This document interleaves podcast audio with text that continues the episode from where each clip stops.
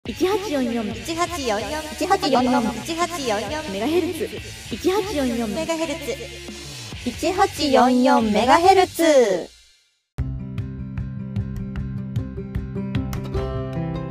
野球協カーブ女子コンビによる野球にまつわるエトセトラを語り尽くす番組1844メガヘルツパーソナリティの小夏とマピです。よろしくお願いします。いやー今週もたくさん動きがありましたよありましたね。忙しいね。忙しいですよはーい。じゃあまあ順番に行きましょううん。まず一つ、遺跡情報です。これ前回配信7月4日の、うんえー配信直後ぐらいにですね、発表がされたんで、ほんと1週間前の情報うん、う。そうね。うん読売ジャイアンツ、住谷捕手が金銭トレードで楽天ゴールデンイーグルスへ移籍が決まりました。いやー、意外だったね。びっくりした。だって普通に出てたじゃない。 うん。まあ、突然抹消されてどうしたんかなとは思ってたんですけど。うまあ、水面下でいろいろこうやってたんですね。ん。ですね。まあ、パリーグにお帰りなさいということで。うん、で早速もうね試合に出てまして久しぶりに岸住谷バッテリーいやー、でも熱いよ、パリーグファンからしたら。いやーパ・リーグファンからしたら熱いかもしんないけどなんかふちょっと複雑だよね まあねだからなんだろうな今やっぱり小林捕手とこうねが帰ってきたっていうのもあってなかなか使えなかったのかな住谷さんが。どうなんだろううなーんちょっと複雑な思いがありつつね、ん 普通に活躍してたのもあって、まあ、金銭トレードやしね。だってそれ言ったらさその、住谷選手の,、んその人的保障でうん内海選手はライオンズに行ったわけじゃないうんうんうんこれどういう気持ちでいればいいのよ、うんね がまあもう2人とももうどうぞってあげた感じになっちゃってるからね。なんだかなとは思いますけれどもねまあもう早速試合出て早速打ってっていううん感じみたいですよ。楽天的にはありがたいトレードだったのかな、うん、とだ思いますけれども、って昨日は昨日でねうんあの涌井投手とバッテリー組んでましたよ。いやーいいねベテラン同士言うか楽天さそうんの浅村がいてさいやどもううなってんの楽天が西武化勝負楽天ライオンズじゃない。 いやー怖いなちょっとあのいつか絶対山賊になる やんまあね今日も、えー楽天と西武試合やりますけれどもどうなることやらという感じでございます。まあね頑張ってほしいですねはい。そして、とても寂しいニュースが入ってきております。7月7日、七夕ですね。西武ライオンズ、松坂大輔投手が今季限りでの引退を発表されました。とうとう平成の怪物が引退ですかうーん、170勝ですか今。うんですねうんうんうん200勝してないんだ。まあそうね、まあ、帰ってきてなかなか勝てず投げれずって感じだったもんねまあ、怪我がね、うん感染多かったんで。ううんんまあ、怪我すると難しい年にもなってきたしねいやそうかでもこう伝説がどんどんいなくなっていってしまうね本当に寂しい。一回ぐらいちょっと生で見たかったなとねえ、本当そうだよ。全然ねこうやっぱ現地で見られてないままなんでううんんいや見たかったな怪物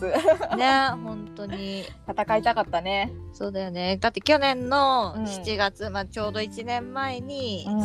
脊椎だったかな手術をして今年はまだ1回も投げてなくってっていう、えーえーところなんでまあちょっとなかなかね上がってこれないのかなっていう限界だったんだろうね。うん、ちょっと自分の中でこうやっぱ思うところはねうんいっぱいあったんだろうないやーでも寂しいな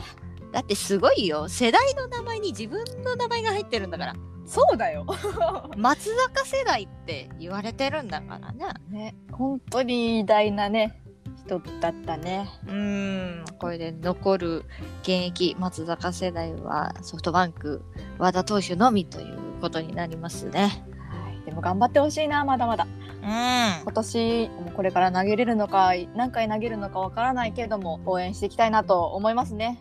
そしてメジャーリーグ情報でございます。これ連日ねあのニュース等々でね名前を聞かない日がないという感じでございますけれども、はいえー7月8日に大谷翔平選手が32号本塁打を放ち松井秀喜氏の記録を塗り替えました。素晴らしい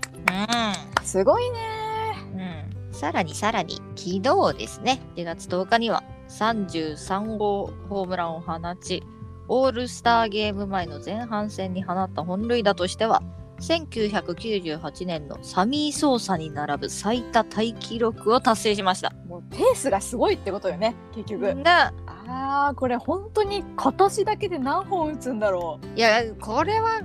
40は絶対いくでしょうこの40はいくでしょ 50とかいくんじゃないのどこまで記録を更新するかねまだもうちょっと試合あるから最多タイどころか超えるんじゃないもう記録をどんどん更新して多分なかなか超えられなくなっちゃうねえタッチャブルレコードになりそうな感じですけれどもいやすごいね相変わらずねこう人間やめてらっしゃるという かすごいねやっぱ本人の努力もあるけどもうん才能と努力があら合わさるとこんなすごいかねっていうねえこれをピッチャーやりながらだからねねそこがやっぱりすごいんだよね大谷翔平に関しては、うん本当でもピッチャーでも頑張ってほしいなピッねチャーの方がちょっとちょこちょこ調子が悪かったりするみたいだから、ちょっとだ打者の方ではねかなり調子いいけども頑張ってほしいですねはいまあこれからもニュースでねなずっと名前取り上げられ続けると思いますけどもうん応援したいと思っておりますので 怖いなこの記録の塗り替えがな毎週なんか大谷翔平の話してる、多分次もどんどんなんか来るよオールスターも始まるしねうん、楽しみですね。1844MHz は同人アナログ野球ゲーム卓上野球機構選択希望選手マサ以上の提供でお送りします。野球協カープ女子コンビによる野球系ポッドキャスト番組 1844MHz。プロアマ問わず観戦記成績セイバーメトリクス球場グルメ写真の撮り方メイク術などなど野球にまつわるエトセトラを語り尽くします。毎週日曜日、お昼の12時に各種ポッドキャストにて配信中。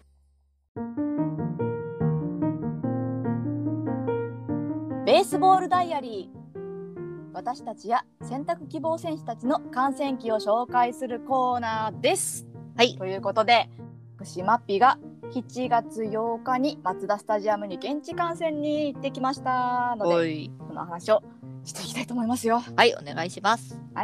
えー7月8日はです我がカープと横浜 d n a ベイスターズのですね3連戦の3日目だったんですけれどもついにですよついに 1844MHz 待望の坂倉翔吾捕手と高橋光也投手のファーム日本一バッテリーが一軍で実現いたしましたねえ、びっくりしちゃった。びっくりしちゃったいやもうあのスタメン見た瞬間こなっちゃんにとりあえず LINE しました私もびっくりですよ各方面から「おい!」ってそう一番やっぱ待ってた人みたいな感じだったから、うんそう ねそうそうそう。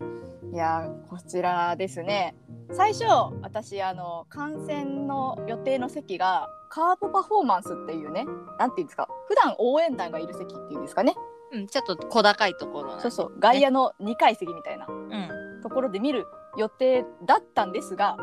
ちょっと母の職場の方のご好意でですね、ロイヤルボックス席っていう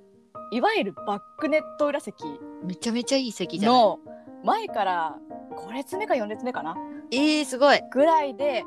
観戦をさせていただきましたうわ うわもうねやっぱりこう待ち望んでたバッテリーをもうすごいこう間近で見れてテンション上がりまくりですよ。 っちとらい いないいなこいいななっちゃんはね今回観戦がなかったんで、いやもうさ私の知り合いさ何人も行っててさうん、こんな日に自分は行かないみたいな わわしはテレビじゃと思ってたえでも逆に現地で見たらもうなんか心臓破裂すんじゃないのいやもう多分呼吸を忘れそうな勢いだったからさ まあねこの試合自体は、えー3対5でカープの勝利だったんですけどもまあ残念ながら高橋光也投手に勝ちつかずちまあ、ちょっとね悪かったんですよね。ょっと良くなかったねまあ球数もかなり用意してね、うんなんかまあ決め球が全然決まんなかったし、ボールもずっと高かったしうん、で結構ね横浜の選手がもう打ち損じないのよね。そうなんですよねこうなんか詰まったと思ってもちょっとポテンっていいとこに落ちたりとか、うんまあ、いい当たりも多かったしねそうねまあタイミングがものすごく合っててうんうんうーんちょっとねまあ請求が定まらない感じで、うんうんそうですねうんまあちょっとこの価値がつけばなっていうのは残念だったんですけどもどうだったかなこのバッテリーのこうこの日の印象というか、印象うん、うん私現地で見たのとそのテレビで見たのとさ逆から見てるじゃんこう2人でさ。そうだね私そうはだね、こうこうホーム側から見ててうんテレビは外野から映してるわけじゃない、あのうんまあ、荒野投手の背中から映してるか感じだけど私が見てる限りその坂倉選手のそのキャッチャーとしての調子というかは悪くないなと思ってたんだけどうーんまあね、そのわかんないよわかんないけど、まあうんう同同期で同級生で、ねでまあ、2017年にはファーム日本選手権でね、うん日本一に導いたバッテリーっていうところでうんわかんないけど結構期待感がみんなあったじゃない、うんうんうんかなりね。うん、やっとかとこう毎回そのまあ高橋光也投手に限らず、うん結構キャッチャーバラバラじゃない今、まあそうだねいろんな星と組んでね。うん、石原智樹うん捕手もいれば、うん田村捕手もいればっうんんんんていう中で結構こう日替わり的にねうんうんうんうんこうなっている中でもう待望のという感じじゃない。まあね待ちに待ってましたみたいなう。ん、もううん一軍一軍で初めて組むんですよねみたいな話をまあテレビのね実う況ん解説もしてたんですけどううんうんんうんうんんまあ期待しすぎちゃったのかな。かな。まあでもそのこなっちゃんもその当日言ってたけどあまり高橋光也投手が首振ってないねっていうのは2人のこの配球のイメージとかは合ってたのかなちゃんと。うんかなあんまり首を振らないなっていうところとまあとにく、かくね、あのー落ち着けと、 まあ、もう落ち着けともう落ち着いて低め低めにってまあその坂倉選手もすごいこうジェスチャーとかでねしてたんだけど、まあちょっと定まらずあ惜しかったな一応4回までは投げ抜いたんですけども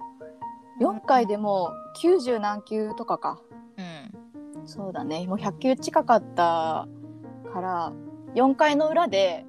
打順が回ってくるっていうところでねやっぱりちょっと交代とうん、回ってこなかったらうもうんうん一回まあ連戦ながらねう今、ん投げさせてたかもしれないけどまあちょっとなかなか試合の中で修正できらなかったのでうんうんなんかすっごい悪いわけじゃなかったけどいあやーすっごい悪かったよ。本当あのいやあのこれすごいごめんねなんかすごい個人的な気持ちが入っちゃうけど、ああそうね、はいともっとすごいの知ってるからあまあ確かに、うんうんうんだって高校ビッグフォーと歌われてねうんこう他の、まあ、藤平選手と今井選手とかうんうんうんうんっていうところはドラフト1位でね入ったところが、まあ、高橋光也投手はドラフト2位なわけですよ。そうね。うんっていうところでもう絶対負けないぞっていう気持ちを絶対やると思うのね。うんうんでまあトミー・ジョン手術もしてすごい辛い時期をこう終えて、うん。えー、1031日ぶりに勝利を挙げてっていうところでうんまだまだ勝っていかないといけない人なわけですよ。うんうんうんなんかその2軍の時からもう私も見てるしさうんうん。もうこんなもんじゃないぞと、あまだまだやれるぞと。うん、こんな投手じゃないんだぞっていうう、ん。のを知ってるから思う。めちゃくちゃ悪かったなって ここでこんなになる投資じゃないんだっていうものね。もっと投げれるしうんうんこんなもっとビタビタに投げれるぞっていう 気持ちがあったから、うんうんまあちょっと、うん、残念でしたね。次の登板でまた組んでくれたらいいんだけどね、高倉選手と。うんそれこそやっぱその2人での勝利が見たいしう、っていうん気持ちがちょっと個人的にあるから、いやー勝ちたかった ね勝ちたかった勝ってるんだけどチーム自体は、そうねチーム自体はね。うん勝ってるんですけどもうんまあ一応勝利投手が4番手のフランサー投手で、まあ、敗戦投手が d n a ベイスターズのエスコバー投手だったんですけどいやーここの勝利投手に高橋光也って書いて欲しかった ね。それはまあ本人の実力不足なんでまあでもその打線は結構頑張ってたねこの日。そうねその、高橋光也投手が、え2回にスリーランを浴びて、うんうでその裏ですぐ林光太選手がツーランでね1点差まで詰めてくれたんですよね。そうなんですよ。うん、でもう3回にはね追いつきまして、えっと、3回の裏で、えっと、坂倉選手の内野ゴロで同点にそうですねそうあはいセカンドゴロの間間に、にうそん、そっからずっとでも平行線だったんだよね、おお互い0-0が続きまして打つんだけど、そうねケムナ投手とかすごい頑張ってましたよ。うん、かなりねお互いランナーは出るけどあと1本出ないっていうのが、続いた中で8回裏ですよ8回裏に代打長野選手今季ねちょっとまだ調子がなかなか上がってこない中エスコバー投手のね初球をレフトスタンドに運びましてえーツーランで勝ちました、ねえーはい、結構かなり速い球だったけどね157とかの球だったと思うんですけど、うん、だからまあ用意どんでうん、うん思いっきし振ったところうがん良かったですね。もうなんか打った瞬間おっと思って、まあ、内野だから立ち上がれないんだけどちょっと立ち上がり そうになりなが ら出てたんだけど9回はいつも通り栗林投手が締めてくれましてうん無事勝利となりましてまあ個人的にカープのファンとしてはいい試合見たなっていうのはあるかなそうね勝ったねっていう。うん、うん勝ったね最後良かったねみたいな。 うんまあ、結構最後の方で勝ち越しができたからこうああ待ってたこの勝ち越しみたいなうん、 感じで終われたんでもう球場のボルテージはすごかったかなりねお互い残塁が多い試合だったねでもそうねまあ最下位と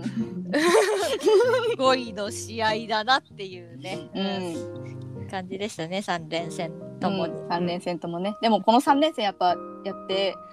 d n a ベイスターズあまだ順位上がりそうだなっていう感じはなんとなく感じた試合だったな強いなんか打線が強くなったなっていうかうん、そうやっぱり長打が打てる選手多いですしねうん外オースティンあたりなんかはそうそうやっぱりねちょっとまた調子良いので、うんまあやっぱり最初はねこう合流できなかったのもあって低迷してましたけどもうんやっぱこの2人が帰ってくると強いですね。うん、はいということで一応勝ち試合は見れたんですけど、まあ、この3連戦1勝1敗1分けと、うんまあゲーム差変わらずっていうう感じだったんですけども、まあ、ちょっとねこの後、えー昨日一昨日で、まあ、連勝はできてはないんですが 結局また、んそうね。うん、まあでも昨日勝てたから、うんまあ、毎回言ってますが連勝街道乗ってほしいなと思っておりますのでカープさんぜひぜひ頑張ってください。 まあ、次はねあとはやっぱ高橋光也選手に勝ちがつくようにしていこうな。ま あまず彼の調子が上がらないことにはね。そうねやっぱりファーム日本一バッテリーで勝ちが見たいですから。うん、ねでも本当にもうまたちょっとそのバッテリーがうん、見たい。見たい、まあ、組んでくれるかどうかはね、うん首脳陣次第なんですが、うんまあ、次も見れてかつ勝ちがつくように、はい、これからも応援していきたいと思います。ということで、ベースボールダイアリーのコーナーでした。監督はあなたです。選手起用や作戦もあなた次第。実際の野球で起こりうる様々なシチュエーションを体感せよ。サイコロ2つで本格采配。同人アナログ野球ゲーム、卓上野球機構。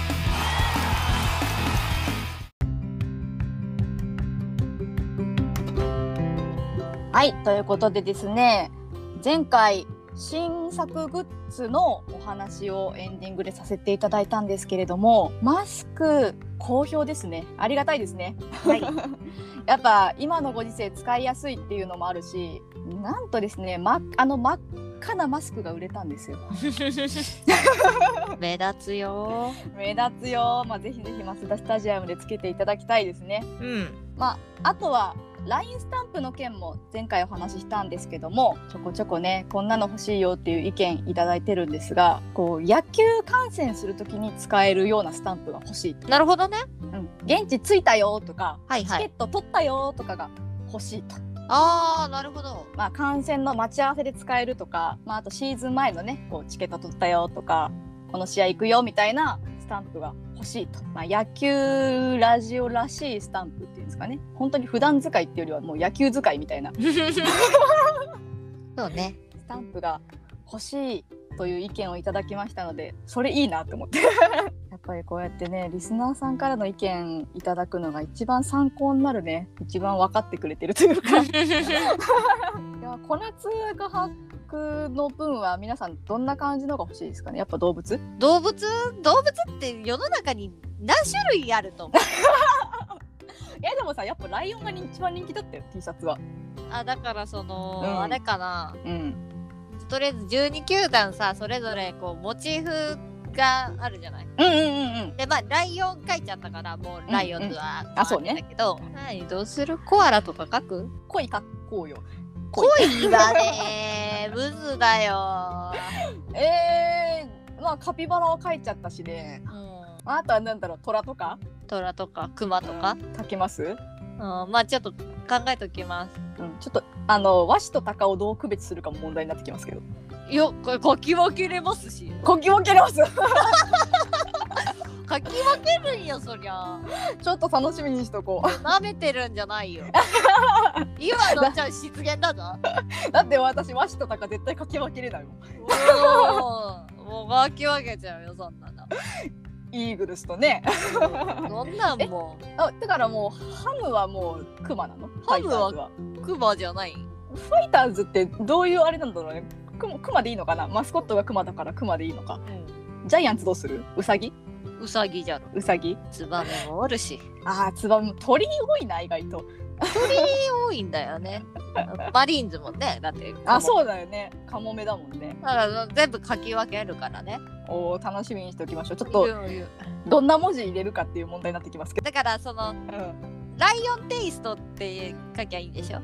あそうそうそうそうそうそううんじゃけ別にそのどこファンですとかじゃないんうよんあーもう普段使いできる感じでそうなるほどねそういやー楽しみですね多分めっちゃ好評だと思うんだよねもう一番人気なんだもん小夏が履くシ リーズシシリーズ言うてリー全ズ然出てないけど小夏が履くのグッズもそろそろ出さないとね皆さん寂しがってますよはいちょっと考えときます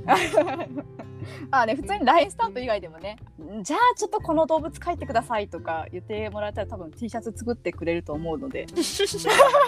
意外と着やすいんだよ着やすい本当に、私個人的にあのカピバラの T シャツ買ったんですけど普通に部屋着にも着るしなんなら仕事に着てってるから いやあのゆるさがいいのよちょうどねリスダーさんの中でちょっとランニング T シャツにしてますって方もいらっしゃったしさやばいって意外とみんな外に着てってるからそれどこでこうたんみたいなねあそうそうそういやちょっとこういうラジオがあってさみたいなうん宣伝にはなるよ、うんなのであの皆さんあの積極的に外に来ていっていただけると嬉しいです、はい宣伝しといてください、まあ、まだまだねあのグッズの案 LINE スタンプの案募集しておりますのでぜひぜひよろしくお願いしますそうですねちょっとあの来月1年なんですよ、そうなんですよ実はなんとうんなんでまあ1周年に向けで、うんもうちょっとなんかいろいろ考えたいね。うん、ノープランなのが今バレたね。考えま、考えてます。うん、か考えてます。ちょあの期待は薄めでよろしくお願いします。頑張ります。はいはい。一八四四メガヘルツでは皆様からの感想や質問などのメッセージを募集しております。ツイッターのアカウントアットマーク一八四四 MHz もしくは番組概要欄のメールフォームやスタンド FM のレターなどからぜひ番組に参加をお願いいたします。ハッシュタグ 1844MHz で感想もつぶやいていただけると嬉しいです。その他の SNS などのリンク集も概要欄にございますので、ぜひチェックをお願いいたします。それではまた次回もお楽しみに。お相手はパーソナリティの小夏と、マピでした。1844メガヘルツは同人アナログ野球ゲーム卓上野球機構選択希望選手マサ以上の提供でお送りしました。